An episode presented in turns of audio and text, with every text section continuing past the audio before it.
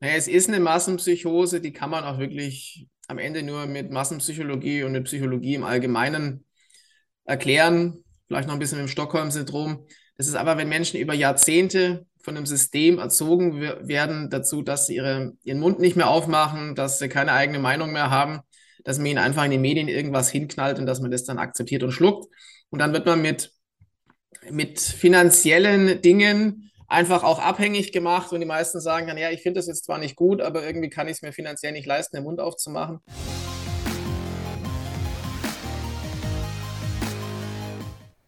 Liebe Zuschauer, einen schönen guten Tag und ganz herzlich willkommen zu einem neuen Video-Interview. Mein heutiger Gast ist Rechtsanwalt und stand bei den Demonstrationen in den letzten zweieinhalb Jahren meistens in vorderster Reihe. Ganz herzlich willkommen, Markus Heinz. Hallo Helmut, hallo liebe Zuschauer. Hallo Markus, ich hoffe, es geht dir gut und äh, ja, ich möchte beginnen mit dem Paragraphen 130 vom Strafgesetzbuch der diese Woche im Deutschen Bundestag verändert wurde und verabschiedet wurde.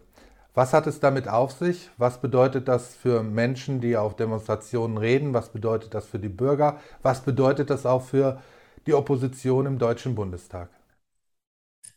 Ja, es geht zunächst um den Absatz 5, der geändert wurde. Und ich halte diese Änderung, und da stehe ich definitiv nicht allein mit dieser Meinung, für äußerst gefährlich, weil dadurch die Meinungsfreiheit massiv in Gefahr kommt, also noch mehr, als das momentan ohnehin schon ist. Also es jetzt titelt die LTO, die Legal Tribune Online zum Beispiel, öffentliche Verharmlosung von Kriegsverbrechen künftig strafbar. Und da fängt es halt schon an, was ist ein Kriegsverbrechen, was ist Verharmlosung, was ist gröblich. Und das kann man am Ende alles nicht definieren. Und wenn wir mal in der Geschichte 20 Jahre zurückgehen, mit dem Irakkrieg, der mit einer Lüge begann, da gibt es auch Dokus darüber, über die angeblichen Massenvernichtungswaffen, da wären wir damals schon ganz schön schnell im Strafrecht gewesen und später stellt sich dann raus, dass es alles nur eine Lüge war. Das heißt, erstmal muss man sich fragen, wer definiert denn hier, was ein Kriegsverbrechen ist, was ein Völkermord ist? Macht es die Bildzeitung, machen das die Medien? Ziehen sich das die Richter dann irgendwann aus Medienberichten, wie wir das aus der C-Krise schon kennen, wo man dann teilweise wirklich korrektiv zitiert hat oder Wikipedia? Also es ist ein absolut gefährlicher Paragraph, weil man eigentlich zu gewissen Themen nicht mehr weiß, was man sagen darf und was man nicht mehr sagen darf. Der 130 Strafgesetzbuch ist sowieso ein Paragraph, der in der Welt einigermaßen einmalig ist. Es gibt ein paar Länder, die haben was Vergleichbares, aber es besteht immer die Gefahr, dass man es damit einfach zu weit treibt. Und wir können es auch in der aktuellen Zeit relativ schnell festmachen an der Geschichte in Bucha, wo man einfach in keiner Weise weiß, was jetzt tatsächlich passiert ist, wer dafür verantwortlich war. Und wenn das dann jemand nur kritisiert oder hinterfragen würde, dass es ein Kriegsverbrechen der Russen gewesen sein könnte, sein soll, ist die Frage, wie schnell bin ich hier im Strafrecht? Und das Spannende an der Geschichte ist ja, dass das der Bundestag auch in einem sogenannten Omnibus-Verfahren, also ohne einen inhaltlichen Bezug an ein anderes Gesetz drangehängt hat. Quasi, dass es die Bevölkerung gar nicht wirklich mitbekommen hat. Früher hat man sowas diskutiert und das haben auch die Medien inzwischen aufgegriffen.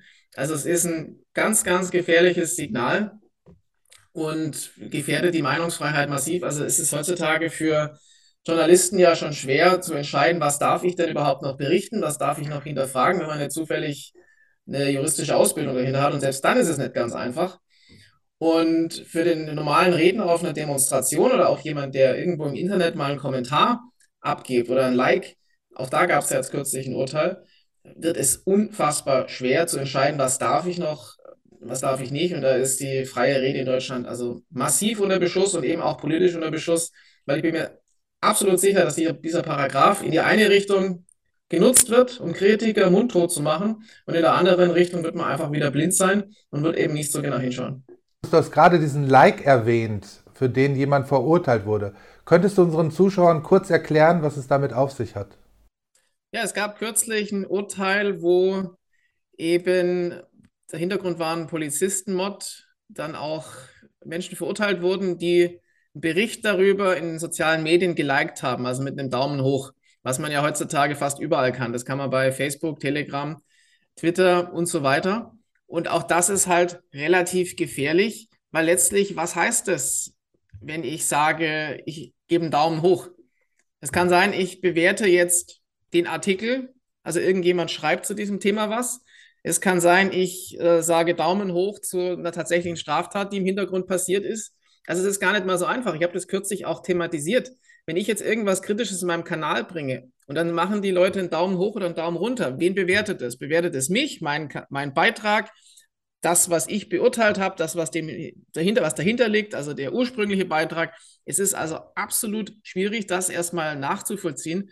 Und einen Daumen hoch oder einen Daumen runter, da irgendwo drauf zu klicken, das geht auch sehr, sehr schnell. Da kann man sich auch verklicken und daraus eine strafrechtliche Handlung zu machen, das halte ich auch für äußerst bedenklich, weil es macht eben einen ganz relevanten Unterschied, ob ich aktiv etwas schreibe, zum Beispiel dieses Verbrechen, das dort passiert ist, das billige ich, das finde ich gut oder was auch immer, ist was ganz anderes, als ob ich einfach diesen hier mache, diesen hier mache, mal irgendwo klicke und vielleicht eine ganz andere Sache damit aussagen wollte.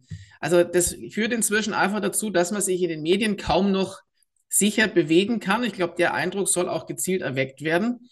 Natürlich war der, der dahinterliegende Fall einer, wo ich natürlich auch sagen muss, also das geht nicht. Wenn irgendwo Polizisten oder wer auch jemand umgebracht wird, dann sollte ich bitte tunlichst aufpassen, ob ich darunter jetzt ein Like setze oder irgendeinen Kommentar, der das dann auch noch billigt oder befürwortet. Ja, nur, dass wir uns da verstehen.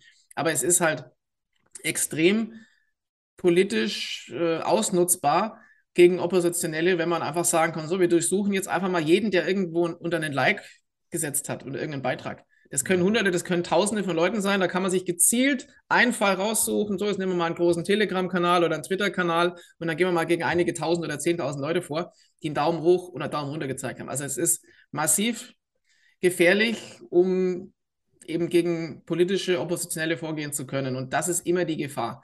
Die Intention dahinter mag eine andere sein, wobei da habe ich so meine Zweifel, aber es ist absolut bedenklich, wie leicht inzwischen da ja, gegen Leute vorgegangen werden kann und man weiß gar nicht, was haben sie damit eigentlich gemeint. Ich habe jetzt auch ein Foto gesehen von einer Demonstration, auf der wahrscheinlich was die Antifa ähm, ein großes Plakat hochgehalten hat, Querdenker töten. Das ist ja auch eine Geschichte, die kann man so oder so sehen. Man kann sagen, okay, die Antifa will Querdenker töten oder man kann es auch so interpretieren, dass sie sagen, Querdenker töten, weil sie zum Beispiel keine Maske tragen oder sich nicht impfen lassen. Genau. Und das ist halt dieser Spielraum. Ich war ja selber in Frankfurt am 22. Oktober, als dieses Plakat dann von der Polizei irgendwann einkassiert wurde. Ich habe dann selber bei der Polizei nachgefragt, ob es jetzt hier zumindest äh, eine Aufnahme der Personalien gab. Ich habe dann im Nachhinein aber auch, muss ich ehrlich gesagt, zugeben, gesagt, okay, man kann das anders interpretieren. Das ist aber erstmal meine juristische Strafverteidigerwürdigung. Ja? Querdenker töten oder was auch immer, kann man im Zweifel für den Angeklagten auch so deuten, wie du es jetzt auch in dem Beispiel gemacht hast, durch das, was sie tun oder nicht tun. Trotzdem ist es natürlich eine ganz gezielte Provokation. Und wenn man sich das mal überlegt, was wäre hier passiert, hätte man es auf der anderen Seite gemacht. Ja? Also auf einer Demo würde man behaupten, wer auch immer tötet. Nehmen wir mal einen bekannten Politiker, ich nenne jetzt keinen Namen, weil sonst habe ich wieder das nächste Verfahren am Hals. Was wäre dann passiert? Hm. Wäre es die gleiche Entscheidung gewesen? Wir haben die Diskussion momentan an anderer Stelle. Es wird sich sehr viel darüber aufgeregt, über das, das Teilen von dieser Arztpraxis dort, wo dann gesagt wurde, wir impfen keine Kinder unter äh, über sechs Monaten, wenn sie nicht ähm, geimpft sind. Ja, nicht wir impfen, sondern wir behandeln sie nicht. Und gibt es einen riesigen Aufschrei, gibt es eine riesige Twitter-Kampagne, alle sind wieder aufgescheucht. Und inhaltlich meinetwegen ein Stück weit zurecht. Ja, das mag sein. Ich habe mich da auch ähm, von mir selber sozusagen ein bisschen distanzieren müssen und gesagt, okay, das war jetzt vielleicht nicht das Schlauste, das zu teilen, habe mich da auch entschuldigt. Aber man muss halt genauso sehen auf der anderen Seite, liebe Leute, vor, vor einer Woche oder vor zwei Wochen hat im WDR, im staatlich finanzierten, zwangsfinanzierten Sender, eine österreichische Schauspielerin dazu aufgerufen, die äh, Menschen, die auf Demonstrationen gehen, zu prügeln. So, und was ist passiert? Das Publikum hat geklatscht, Teile der Teilnehmer haben geklatscht an dieser Diskussion und was ist nicht passiert? Niemand hat widersprochen. Das heißt, in Deutschland ist es legitim und vor allem haben die Medien nicht widersprochen. Mir ist zumindest nichts bekannt. Ich werde das auch nochmal in der Tiefe nachrecherchieren, ob inzwischen sich irgendwas geändert hat. Es ist in Deutschland offenbar legitim, zur Gewalt gegen Demonstranten aufzurufen. Und niemand sagt dagegen was. Kein Politiker, jedenfalls kein Bekannter, der mir jetzt einfallen würde. Die Medien sagen nichts. Das heißt, Gewaltaufrufe auf der einen Seite werden völlig toleriert, die werden sogar mit Applaus ja, am Ende ähm, ja, betitelt, ja, es wird applaudiert. Und auf der anderen Seite wird gegen alles vorgegangen, was eine, was eine andere Meinung hat. Und das ist halt diese absolute Doppelmoral, die hinten und vorne nicht passt und die halt am Ende dazu führen kann, dass wir hier ganz, ganz großes Problem haben mit der Meinungsfreiheit. Weil es ist das eine, wenn irgendwelche Verrückte in irgendeinem Chat was sagen, ja, der oft dann auch noch vom Verfassungsschutz angeleitet ist, ist was völlig anderes. Wenn staatliche Institutionen oder staatlich finanzierte Medien so etwas dulden und zu so einer Diskussionskultur oder eigentlich Gewaltkultur beitragen. Das ist ein Riesenunterschied, ob die Gewalt vom Staat ausgeht oder von irgendwelchen einzelnen Idioten. Mhm. Man könnte das Gefühl bekommen, dass wir es hier in irgendeiner Form mit einer Massenpsychose zu tun haben. Es ist ja wirklich erstaunlich, wie, wie, wie diese Menschen auch jetzt teilweise auf Twitter, neulich war der Hashtag ähm, Wir fordern Masken äh, ganz vorne in Deutschland bei den Trends. Ähm, und es ist wirklich, wirklich erstaunlich, dass, dass so viele Menschen dieses, dieses ganze Spiel mitmachen. Wie, wie erklärst du dir das? Und vor allen Dingen, siehst du, dass sich der Widerstand, dass der Widerstand größer wird oder denkst du, dass der Widerstand langsam schrumpft und sich immer mehr Menschen ergeben?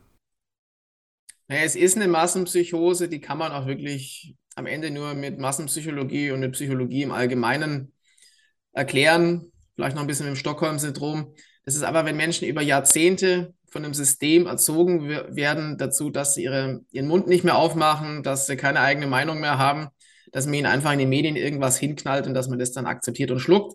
Und dann wird man mit, mit finanziellen Dingen einfach auch abhängig gemacht und die meisten sagen dann, ja, ich finde das jetzt zwar nicht gut, aber irgendwie kann ich es mir finanziell nicht leisten, den Mund aufzumachen. Und wenn man halt an so einem Punkt ist, dann ist man halt leider meines Erachtens ja auf dem besten Weg zu einem Sklaven.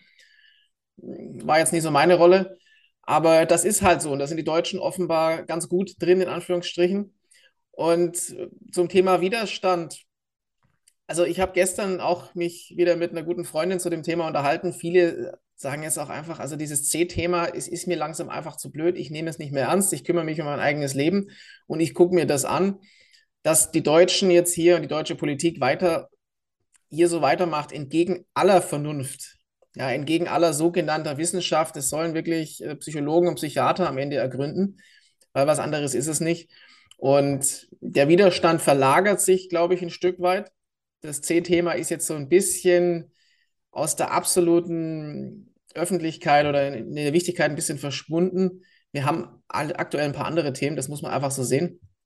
Aber es ist äh, nach zweieinhalb Jahren einfach, man kann es sich kaum erklären mit, äh, mit normalen logischen Denken, was hier passiert und was hier in Deutschland immer noch passiert. Ich meine, ich habe einen ganz guten Überblick auf der, auf der ganzen Welt, was diese ganzen Maßnahmen und so weiter angeht. Das Thema ist in so vielen Ländern schon seit Monaten, teilweise seit Jahren durch und die Deutschen machen weiter und in der deutschen Politik kann man nach wie vor fordern, was man möchte und es gibt keine politischen Konsequenzen. Wie kannst du dir denn erklären, dass Politiker, die auch schon ewige Jahre im Bundestag sitzen, einen solchen Paragraphen wie den 130, der jetzt geändert wurde, dass diese alteingesessenen Politiker für so etwas stimmen. Dass da so eine, ja, also wie soll ich sagen, ich, ich könnte es mir erklären, nehmen wir mal an, wir hätten irgendeine neue Partei, die ganz ruckzuck an die Macht kommt und alles umkrempelt, ja, dann würde ich das verstehen, wenn, wenn dann so etwas passieren würde. Aber dass so alteingesessene Politiker jetzt plötzlich bei sowas mitmachen, das finde ich schon erschreckend. Ja, das überrascht mich ehrlich gesagt überhaupt nicht, weil unser politisches System, vor allem unser Parteiensystem, ist diesbezüglich schon lange kaputt und auch korrupt. Markus, kommen wir jetzt mal auf die Sendung gestern zu sprechen. Es ging dort um den Great Reset, ob es Verschwörung ist oder Realität. Great Reset. Wohlstand für alle. Sie werden nichts besitzen und Sie werden glücklich sein. Ein gesellschaftlicher Umbruch. Deswegen ist für uns jetzt eine riesige Chance, das mal anzugehen. Oder reiner Überwachungskapitalismus. Es ist letztlich ein Programm für Reiche, sie noch reicher zu machen. Warum spaltet die Vision unsere Welt? Das hat was Sektenhaftes. Wir stehen an der Schwelle zu großen Durchbrüchen. The Great Reset. Reform oder Verschwörung. Morgen 22.05 Uhr. Ich habe mir diese Sendung mal ganz bewusst so angeschaut und mich in die Lage hineinversetzt von jemandem, der noch nie was von Klaus Schwab gehört hat, der den man gar nicht kennt, der die, dieses Buch vielleicht auch nicht gelesen hat oder wahrscheinlich nicht gelesen hat. Und ich musste feststellen, dass ich am Ende so gedacht habe, ja, das ist ja gar nicht schlimm, ähm, das sind da eigentlich gute Ziele, die die haben und da spinnen sich mal wieder ein paar Leute was zusammen und es ist doch alles gut. Und ja, wie war dein Empfinden? Du hast die Sendung sicherlich auch geschaut. Ja, ich habe sie geschaut. Also die Sendung handelte ja eigentlich, sagen wir mal, zur Hälfte vom Great Reset und die andere Hälfte war einfach nur ein übles Framing, wo man halt wieder versucht hat, jede Kritik an, an dem geltenden System kaputt zu machen. Also er wird alles ausgepackt, was irgendwie nur geht. Man verknüpft alles, man verknüpft Q und ähm, schwarz-weiß-rote Fahnen und ähm, das Querdenken, Framing und was auch immer. Also man, man macht keine wirkliche Diskussion. Also das Niveau war natürlich deutlich über Spiegel TV, das muss man sagen. Aber eigentlich ging es nicht um den Great Reset. Eigentlich war es eine Werbeveranstaltung, wo man natürlich ein paar kritische Stimmen zugelassen hat, das muss man sagen, fairerweise. Das fand ich auch gut. Und ich habe dann ja auch oft mit Leuten die Diskussion, warum macht man da überhaupt mit? Naja, weil es sonst noch schlimmer wird. Weil diese Diskussionen werden sowieso geführt und diese Dokus werden gedreht und dann bringt man doch lieber mal ein paar, ein bisschen Input rein. Und für, den, für denjenigen, der es damit noch nie beschäftigt hat, der denkt sich dann, ja gut, ist doch eigentlich ganz gut. Wenn man mal genauer hinguckt, ist es natürlich so, es ist ein Programm und es wird ja auch im Mainstream so kritisiert, ja, so ist es nicht, das halt die Reichen reicher machen soll. Und wenn man dann so ein bisschen genauer hinschaut, wer dahinter steckt, was die so machen, wie ein Schwab dann sagt, wir penetrieren die Kabinette mit unseren, mit unseren Leuten, dann ist das zumindest mal absolut undemokratisch. Ja, weil wenn Private das tun, dann ist es undemokratisch und das ist eigentlich eine verfassungsfeindliche Einschätzung, wenn eine private Organisation sagt, wir bringen unsere Leute in die Kabinette, um dann am Ende zu entscheiden, was, was läuft. Das funktioniert so nicht. Das funktioniert in der Demokratie nicht. Das ist den meisten Leuten aber, ich weiß nicht, ob es ihnen zu hoch ist oder ob sie sich dafür nicht interessieren, erstmal relativ egal. Das dauert ziemlich lange. Und natürlich kann man solche Ideen immer toll darstellen. Ja, es wird in schönen bunten Farben ausgemalt, wie man sich die Welt vorstellt. Und man guckt halt nicht genau hin, wie dann am Ende die Reichen reicher werden, die Armen ärmer werden und äh, wie man dann vielleicht irgendwann doch nichts mehr besitzt und damit angeblich glücklich sein soll. Also es ist einfach ein sehr gutes Marketing dahinter. Das hat das BFF schon immer geschafft. Und es ist einfach auch an uns mal aufzuzeigen, wo sind denn hier die kritischen Fragen. Ja? Und wenn natürlich ein, ein Klaus Schwab von Anfang an weiß, dass die Welt danach, also nach der C-Krise, nie mehr so sein wird wie vorher, dann muss man das halt auch mal kritisch hinterfragen. Mhm. Aber was schon mal ganz gut ist, dass dieses Thema jetzt zumindest mal in den Medien ist. Ich habe mir jetzt die Twitter-Trends der letzten Tage angeguckt und es ist massiv raufgegangen. Also es gibt täglich tausende Tweets dazu und natürlich auch die entsprechenden Fragen. Und nur so kriegt man sie am Ende auch in die Medien und dann kann man ja schauen, was man aus dieser ganzen Debatte macht. Ich kann mich noch gut erinnern, es war, ich denke, es war 2009, 2010. Da hatte ich eine längere Anreise zu einer Sportveranstaltung und habe Radio gehört. Und da war ein Bericht, es muss wahrscheinlich WDR 2 gewesen sein, ich kann es nicht mehr genau sagen. Und da ging es ähm, tatsächlich um die Bill Gates Foundation. Und da wurde so kritisch hinterfragt. Und es wurde gesagt in dieser ja, in dieser Reportage im Radio, wie gefährlich es ist, wenn private Unternehmer wie Bill Gates mit ihrem Geld einen solchen Einfluss und eine solche Macht haben und dass das Ganze nicht demokratisch legitimiert ist. Was ist mit dieser Presse passiert? War die schon immer so und wir haben es nicht gemerkt? Oder hat sich irgendwas geändert? Spielt das Geld immer mehr eine größere Rolle? War es früher anders oder war es schon immer so? Es war auf jeden Fall früher anders. Also ich glaube, vor 30, 40, 50 Jahren hat die Presse noch eine ganz andere Rolle gespielt. Also da gab es noch eine, einen Watergate-Skandal, da kam dann noch ein amerikanischer Präsident zu Fall. Es wurde kritisch berichtet, zum Beispiel über das Thema, irgendwann über das Thema Irakkrieg. Natürlich auch nicht von Anfang an. Es wurde über die ein oder andere Impfkampagne kritisch berichtet. Es wurde über Politiker kritisch berichtet, über die Ukraine, über Russland, über Geopolitik. Das hatten wir alles. Aber von Jahr zu Jahr werden die Medien einfach wirtschaftlich abhängiger, lassen sich mehr kaufen und sind inzwischen eigentlich äh, eine PR-Abteilung. Das, was Edward Bernays eigentlich vor 100 Jahren schon ähm, entwickelt hat. Also das hat mit Journalismus, jetzt mal von ganz wenigen Ausnahmen abgesehen, nichts zu tun, sondern das ist reine PR. Und der, der das meiste Geld hat, das sind nun mal diese Großkonzerne, kann damit letztlich die Politik im ganzen Land lenken. Weil wenn ich keine Medien habe, die kritisch sind, und das haben wir in Deutschland nach wie vor nicht, von ganz wenigen Ausnahmen in, den, in manchen Bereichen abgesehen, dann können diese privaten Philanthropen, die immer reicher werden mit ihren Investments, einfach letztlich schalten und walten, wie sie wollen. Und dann heißt es halt von der Ursula von der Leyen, thank you for your leadership, Bill.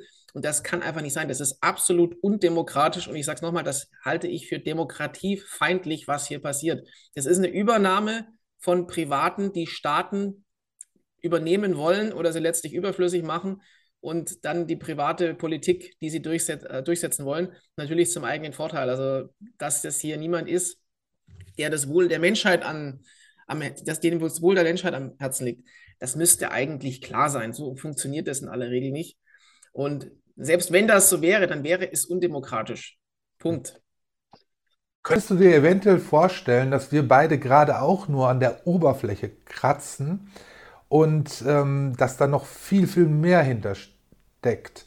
Ich will da auch mal tatsächlich jetzt mit dir mal die Fra der Frage nachgehen, inwieweit da solche Sachen wie Religion ähm, eine Rolle spielen. Und da denke ich gerade an den Harari, der ja wirklich sagt, er will quasi gottgleich werden. Also diese, diese Gruppe möchte gottgleich werden und sie möchte den Menschen quasi im Transhumanismus zu einer Art Maschine machen.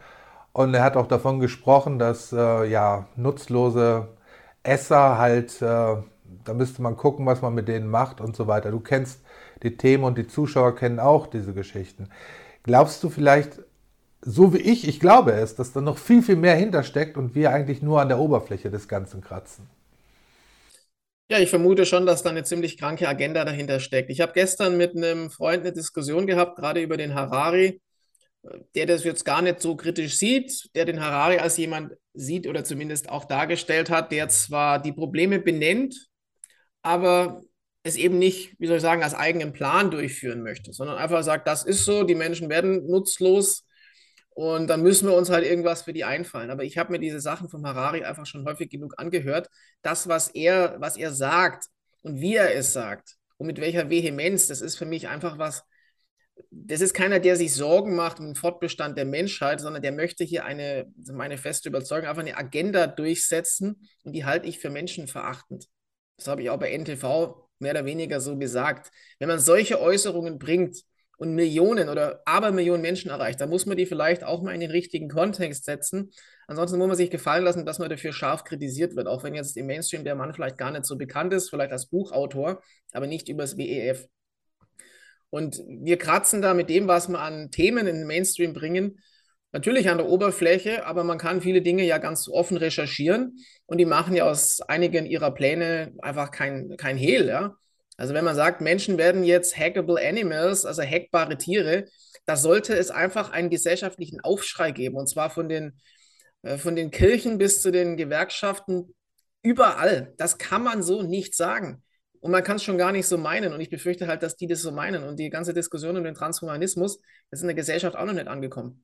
Hm. Also wie weit wollen wir das? Wie viel künstliche Intelligenz wollen wir? Wie viel, wie viel Technik in unserem Leben? Wo ist da die Grenze? Und für Harari und Co. gibt es diese Grenze offenbar nicht. wenn man da mal 10, 50 Jahre weitergeht, dann äh, weiß man nicht, wie in der Welt der Mensch überhaupt noch eine Existenzberechtigung haben soll. Und das ist halt eine gesellschaftliche Debatte, die ist dringend nötig, wird aber leider nicht geführt, sondern man redet einfach, naja gut, wir haben hier irgendeine Agenda 2030, es geht ein bisschen um Klimapolitik und der Rest interessiert uns nicht. Ähm, man sollte inzwischen wissen, dass der Mensch auf das Klima nicht den Einfluss hat oder überhaupt keinen Einfluss hat, so wie das sich manche, manche gerne ausmalen, um damit einfach nur Geld zu verdienen. Ja. Markus, hast du persönlich Angst vor der Zukunft und wie gehst du mit diesem bedrohlichen Szenario um, mit dem wir gerade konfrontiert werden? Nein, ich habe keine Angst vor der Zukunft, nicht eine Sekunde. Ich mache meine Arbeit, ich lebe mein Leben, ich versuche meinen Beitrag zu leisten, dass die Zukunft äh, im Kollektiv besser wird, weil ich für mich selber, also ich könnte mich aus dieser ganzen Debatte schon lange rausziehen. Ich habe einen, hab ganz guten Job, ich kann mich finanzieren, ich kann mein Leben leben. Ich brauche da auch, äh, ich brauche weder die Aufmerksamkeit noch äh, den ganzen Tag diesen, äh, diesen draußen, diesen Wahnsinn, der da draußen herrscht. Aber ich meine, ich mache das halt aus einer Überzeugung heraus. Aber mich persönlich belastet das eigentlich nicht. Ich lebe ja, von Tag zu Tag und lasse mich von dieser Angstdebatte eigentlich auch nicht anstecken. Natürlich gibt es manchmal so Themen, wo man dann, wo man dann auch mal kurz ähm, mitgenommen wird. Ja, sei es jetzt halt absolute Kriegseskalation oder wenn man dann mal wieder, mal wieder festgenommen wird oder solche Sachen. Das macht schon ganz kurz was mit dir, aber das führt bei mir jetzt nicht dazu, dass ich dann am Ende sage, okay, ich lasse das jetzt bleiben, sondern ähm, es bestätigt einen am Ende auf dem eigenen Weg und man sollte auch wirklich versuchen, sich nicht den ganzen Tag mit diesem Wahnsinn zu beschäftigen, sondern einfach sein Leben weiterzuleben und ähm, auch ja, die guten Dinge zu sehen, weil es ist noch lange nicht gesagt, dass das hier wirklich am Ende sich in der negativen Dystopie durchsetzen wird, wie es viele dann halt immer vermuten. Ich glaube, am Ende wird das äh, Gute sich durchsetzen. Ja, manchmal habe ich das Gefühl, dass das Ganze so extrem abläuft, damit die Leute wirklich mal aufwachen, auch der Letzte. Und viele sind schon aufgewacht, aber es gibt halt diese verschiedenen Aufwachstufen, die jeder Mensch durchlaufen muss.